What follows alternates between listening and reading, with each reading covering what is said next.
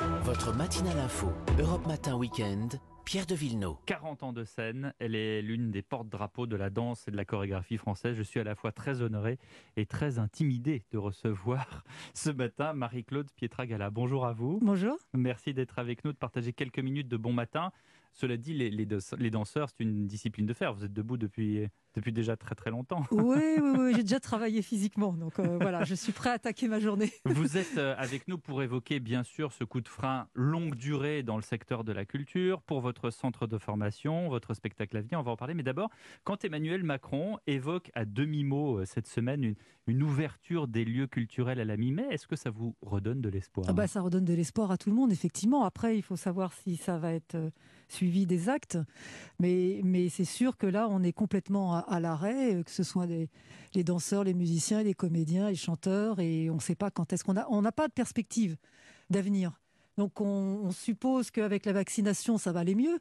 Mais c'est vrai que là, c'est terrible parce que notre corporation était déjà fragilisée avant le Covid. Et là, elle est encore plus. Moi, j'ai plein d'amis de danseurs qui, euh, malheureusement, euh, m'ont dit, écoute, Pietra, moi, je je vais pas pouvoir continuer, je change de métier. Il y en a qui font des formations d'électricien, de plombier, de peintre. Enfin, je veux dire, c'est, c'est hallucinant hmm. quand on voit ça parce que c'est, on va se réveiller euh, euh, un jour et il y aura plus de danseurs c'est terrible, je trouve. Même en visio, on ne peut pas continuer son travail. On a vu les, danseurs de l'Opéra de Paris qui avaient fait au premier confinement une très très belle chorégraphie à plusieurs, comme ça Oui, non, c'est sûr que moi aussi j'ai essayé de faire ça. Ça garde le lien avec le public, ça c'est ça qui est formidable.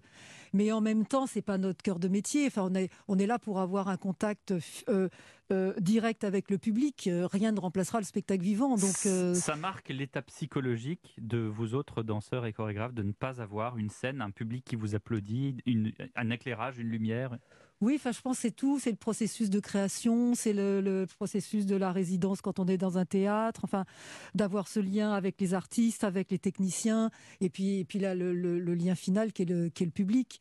Et c'est sûr que euh, c'est formidable tout ce qu'on fait euh, euh, par rapport au streaming, par rapport à toutes ces choses qui permettent de garder un lien et qui permettent aussi aux artistes de créer, parce qu'on continue à imaginer, à rêver.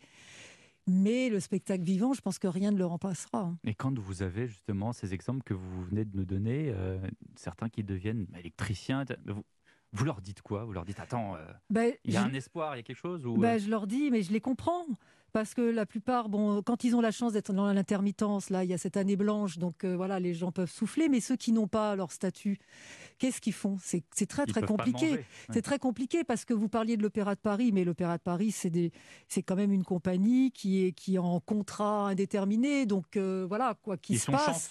Ce sont des gens privilégiés. Moi, j'en ai, ai fait partie, donc je sais ce que c'est. Euh, il y a tous les autres. il y a tous les autres. Il y a 95% des danseurs qui ne font pas partie d'une compagnie fixe. Et c'est ça qui est difficile. Et il y a euh, ces profs de, danse qui disent euh, il y a des salles, on les désinfecte, on voit pas où est le problème. Oui, il y a les professeurs de danse. Alors il y a aussi ça. Il y a aussi tous les enseignants qui sont à l'arrêt. On leur interdit de donner des cours. Qu'est-ce que vous pensez de ça? Écoutez, paradoxalement, moi j'ai des danseuses euh, de, ma compagnie euh, qui peuvent aller euh, donner des cours de danse dans les écoles. Donc c'est là où on ne comprend pas bien.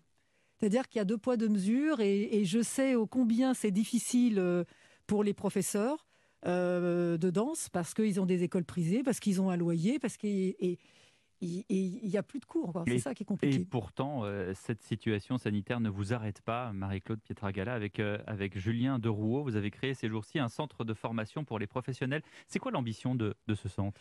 Alors, l'ambition de ce centre, c'est d'abord un centre de formation professionnelle par alternance, c'est ce qu'on appelle un CFA, mmh. entreprise.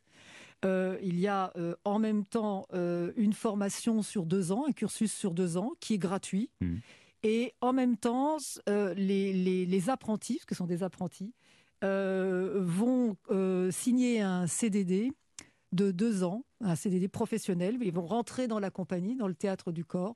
voilà, c'est en même temps de l'emploi et en même temps de la formation, une formation, je dirais, qui est pluridisciplinaire, parce que l'idée, c'était de, de, former des artistes du 21e siècle, c'est-à-dire les danseurs évidemment. Toutes danses confondues. Hein. Toutes danses confondues, classique, contemporain, euh, hip-hop, euh, théâtre aussi.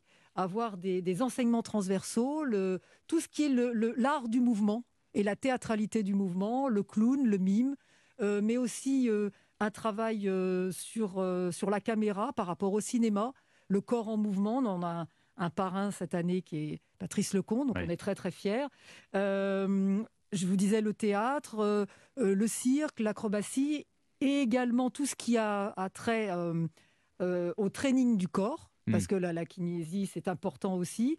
Et surtout, alors ça c'est vraiment un, dossier qui, est très très important pour nous, c'est de préparer ces, jeunes euh, et de les former à l'économie du spectacle vivant. Eh Je m'explique, c'est-à-dire production, diffusion, communication, parce que c'est bien beau de, de, créer, il faut savoir diffuser ses pièces, il faut savoir aussi peut-être euh, euh, créer sa structure, et tout ça, je, trouve que c'est important pour des artistes. Et les professionnels intéressés ont jusqu'au 8 mai pour le dépôt des dossiers. C'est ça, bien exactement. Ce que vu. En septembre, si la situation sanitaire le permet, Marie-Claude Pietragala, La femme qui danse, à partir du 23 septembre au Théâtre de la Madeleine, puis en tournée en France.